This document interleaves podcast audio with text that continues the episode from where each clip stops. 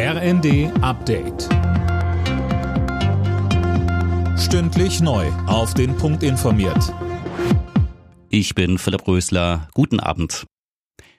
Bundesarbeitsminister Heil will Arbeitsverweigerern das Bürgergeld streichen. Das berichtet die Bild. Bürgergeldempfängern, die einen Job ohne wichtigen Grund ablehnen, soll die Leistung für bis zu zwei Monate komplett gestrichen werden. Nur die Wohnkosten sollen weiter gezahlt werden. Die neue Sanktion soll bis Dienstag in der Regierung abgesegnet werden und dann schnellstmöglich greifen. Der Grund? Die Ampel muss sparen. Das Ganze soll den Haushalt um 250 Millionen Euro pro Jahr entlasten. Viele Einsatzkräfte fragen sich, was ist los in Deutschland, wenn es immer wieder zu Übergriffen auf Polizei, Rettungsdienst und Feuerwehr kommt.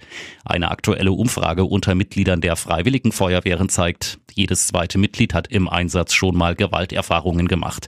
Meistens sind es Beleidigungen. Dazu sagte Thomas Witschurki von der Feuerwehrunfallkasse. Wenn man glaubt, naja, da wird mal so ein bisschen rumgepöbelt und das äh, steckt man eben weg. Äh, nein, 60 Prozent, circa 60 Prozent haben diese verbale Beleidigung äh, auch als belastend äh, empfunden. In Nord- und Ostdeutschland bleibt die Hochwasserlage angespannt. In Niedersachsen zeigen zwei Drittel der knapp 100 Pegelstände Hochwasser an. Um Magdeburg zu schützen, wurde ein Wehr geöffnet, um das Wasser der Elbe umzuleiten keine Einigung mehr in diesem Jahr im Tarifstreit im Einzelhandel. Das teilte der Handelsverband Deutschland mit, nachdem eine Einigung für das Tarifgebiet Hamburg nicht zustande kam. Diese hätte als Vorbild für die anderen Tarifgebiete gelten sollen. Die Arbeitgeber wollen nun Anfang des Jahres beraten, wie es weitergeht. Andreas Wellinger hat die Qualifikation zum ersten Springen der Vierschanzentournee in Oberstdorf gewonnen. Dahinter platzierte sich Karl Geiger.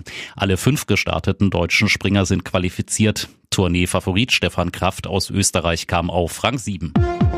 Alle Nachrichten auf rnd.de